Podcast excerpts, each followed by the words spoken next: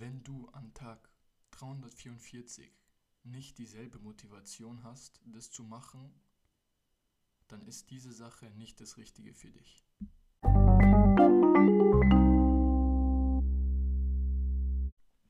So, und damit ein herzliches Willkommen zur dritten Folge von meinem Podcast Fuck auf die Umstände, ich zieh durch. Ähm, ich bedanke mich wieder einmal für das positive Feedback auf den letzten Podcast. Und ich habe euch ja zwei Fragen gestellt. Also die eine war, ob alles mit dem Mikrofon passt. Und ihr habt gesagt, ja, es passt. Also ich lasse jetzt so. Und die zweite war dann ähm, mit den Zeiten. Also wie lang streame ich? Äh, nicht streamen, sondern wie lang soll der Podcast werden? Und ähm, viele haben mir gesagt, ja, 20 Minuten ist gut, aber ich kann mich dich auf 35 Minuten geben. Und ich habe mich einfach so entschieden, dass es halt dann einfach von Thema zu Thema abhängig ist. Also wenn jetzt so wirklich Deep Shit ist, so richtig deeper Talk, dann kann ich doch schon mal, keine Ahnung, 30, 40 Minuten reden. Aber wenn es jetzt quasi eher so ein motivierenderes Thema ist wie gestern, dann, also gestern Abend beim zweiten Podcast, dann finde ich, so ist die Länge von 15 bis 20 Minuten ganz angemessen.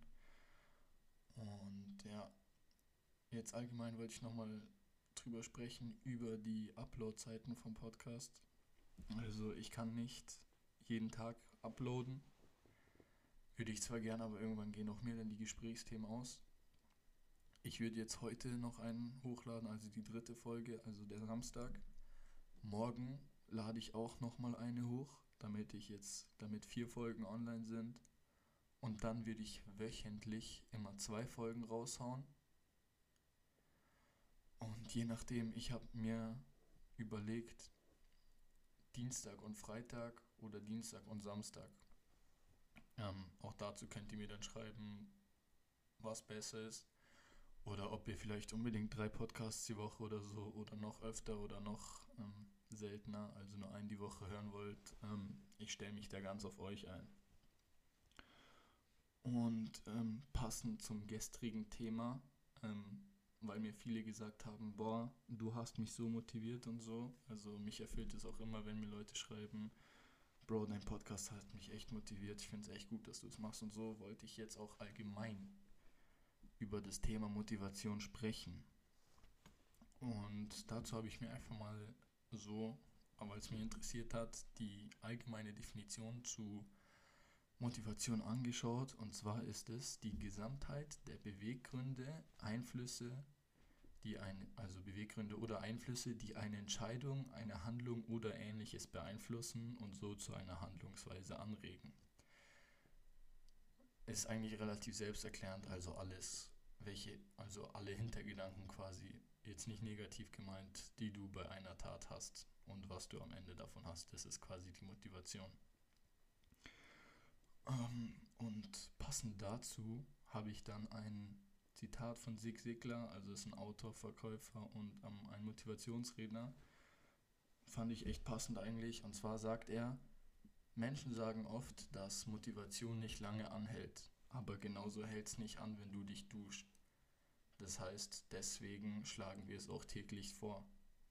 Also er meint, wenn man sich duscht, muss man es trotzdem am nächsten Tag nochmal machen, so, weil es hält nicht ewig an. Und genauso ist es mit der Motivation. Ähm, ich weiß nicht, mit der Aussage kann ich eigentlich nicht zu 100% übereinstimmen, ähm, aber darauf kommen wir nochmal später zu sprechen. Und ähm, es gibt an sich, also so, so sehe ich das Ganze, Motivation und zwar auf verschiedenen Arten. Ich habe das mal so in Motivation erster und zweiter Art untergliedert, aber da gibt es quasi noch, quasi noch so Zwischenarten. Aber die Motivation erster Art ist relativ klar. Ähm, jeder will frei sein, in Anführungszeichen, sei es finanziell oder ähm, auch quasi an sich. Zum Beispiel jeder will, also es kann mir keiner verleugnen, wenn er, wenn er kann, einfach so mal jetzt eine Woche irgendwo in Urlaub fliegen oder Skifahren also das meine ich mit so frei sein, dass man wirklich machen kann, was man will. Und jeder will natürlich das Geld haben, um sich seinen Urlaub leisten zu können.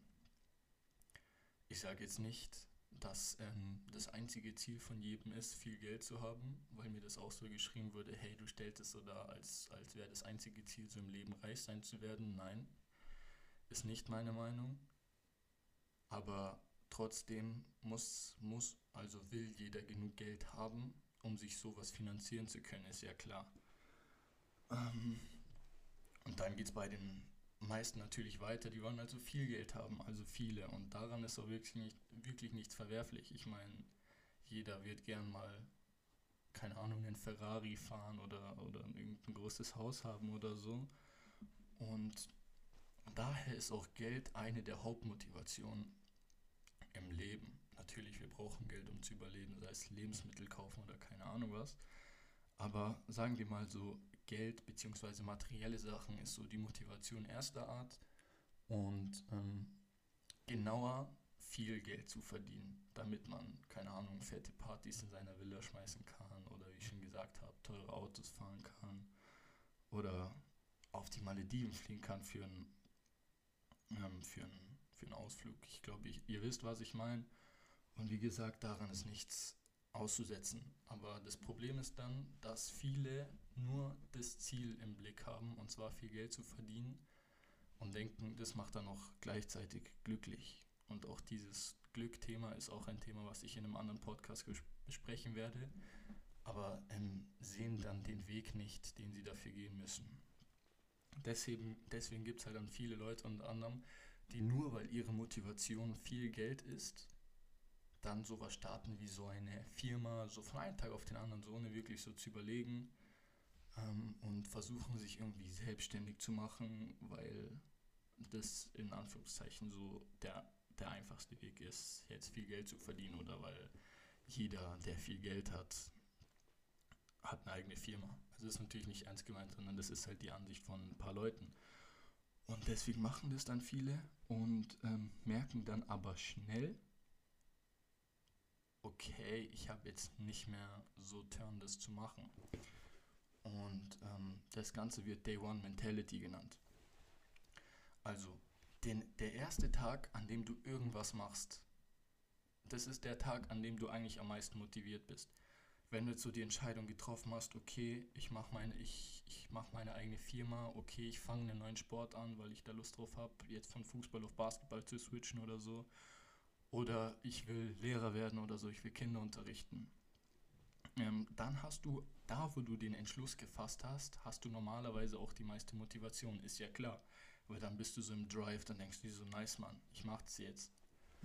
Auf jeden Fall gehen wir mal jetzt weiter. Gehen wir mal zu Tag 321 oder so. Du stehst in der Früh auf und denkst dir so, fuck man,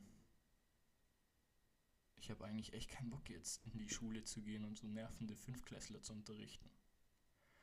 Oder ich habe echt keinen Bock jetzt mich wieder mit irgendeinem Kunden zu treffen, weil ich jetzt meine eigene Firma habe oder so. Oder Kunden anzurufen, weil ich noch keine habe.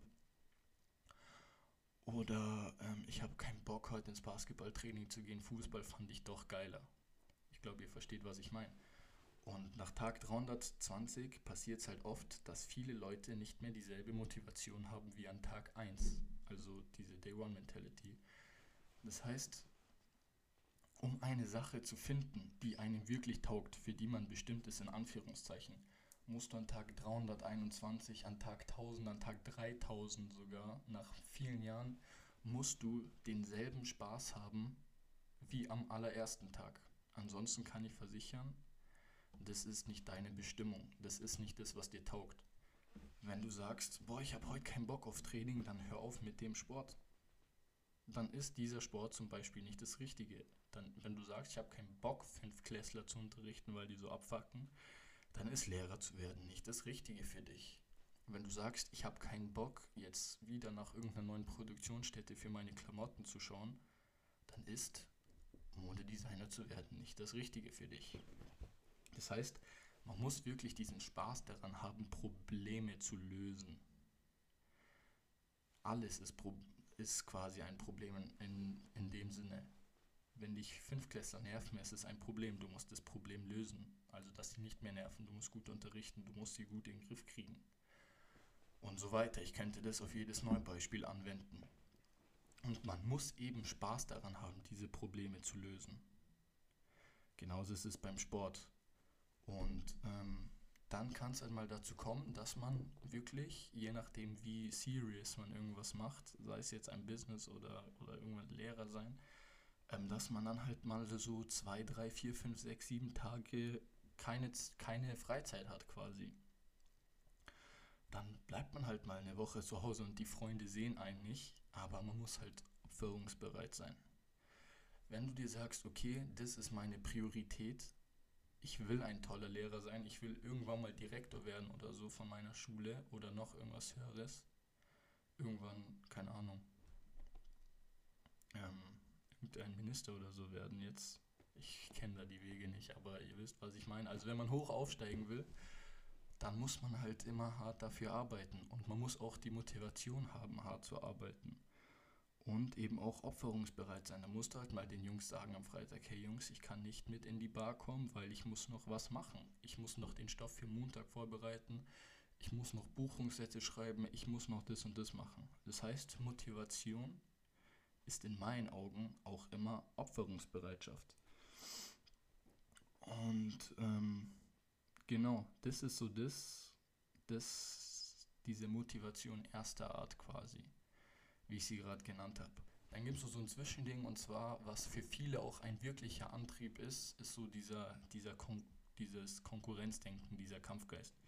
Sei es im Sport oder in allen anderen. Ich kann euch ähm, ein gutes Beispiel nehmen, geben bei mir. Soll nicht abgehoben klingen oder so, aber ich will halt in egal was ich mache, was mir auch Spaß macht, will ich halt immer so der Beste sein. Und ähm, ich hasse auch verlieren. Deswegen gebe ich immer alles, egal in welchem Bereich. Wenn es mir Spaß macht, ist wichtig, um der Beste zu sein.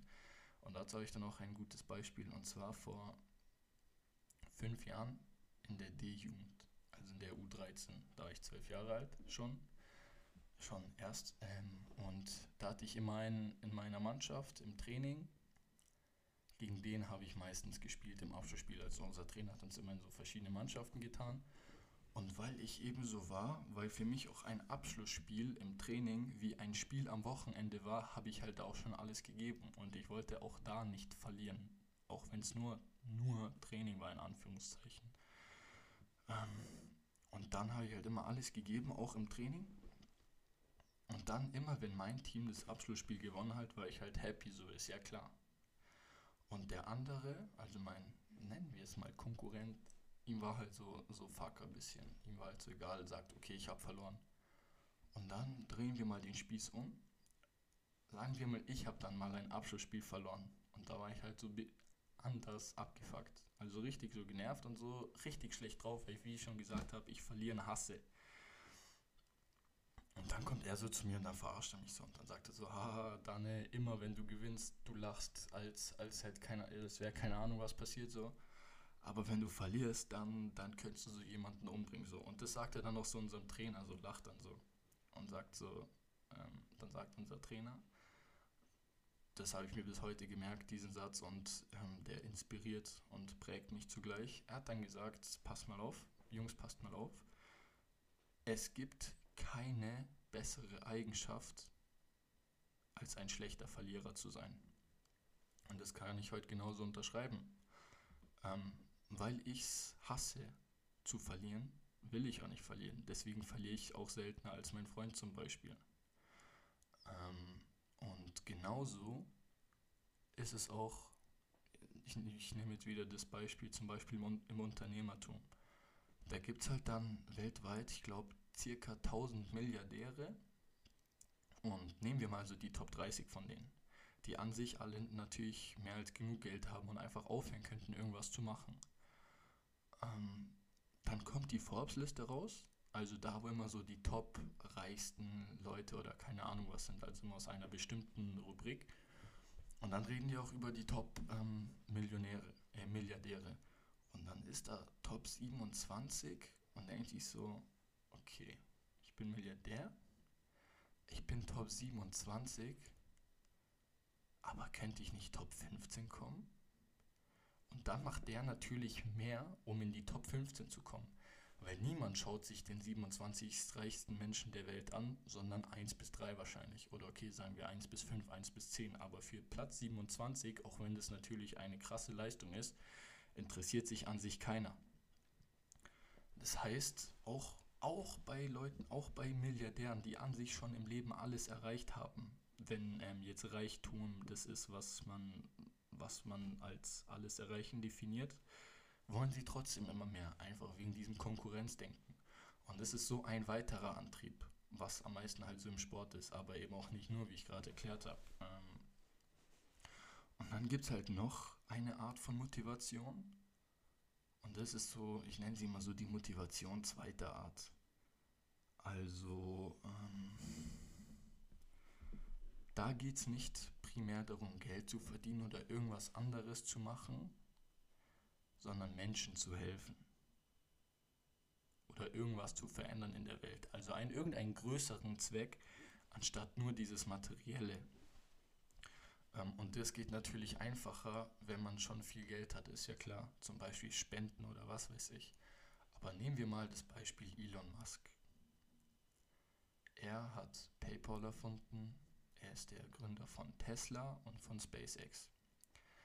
Mit PayPal hat er halt einfach eine neue Zahlungsmethode erfunden, die einfacher ist. Hat so der Menschheit geholfen. Natürlich hat er so viel Geld verdient, aber er, er hilft auch.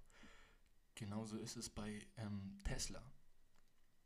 Er erfindet Elektroautos, die er versucht immer günstiger auf den Markt zu bringen, um somit A, die Umwelt zu entlasten weil ja Klimawandel und so ein sehr großes Problem ist heutzutage. Und B, einfach ähm, Leuten das zu ermöglichen, sich auch ein Elektroauto kaufen zu können. Weil was ist, wenn ich auch eins haben will, um, um ähm, für die Umwelt da zu sein, aber kein Geld habe. Deswegen versucht er immer günstigere Modelle rauszubringen. Und ähm, das macht er halt für die Menschheit und für die Umwelt. Und das ist so dieser große dieser große Punkt Motivation zweiter Art. Und ähm,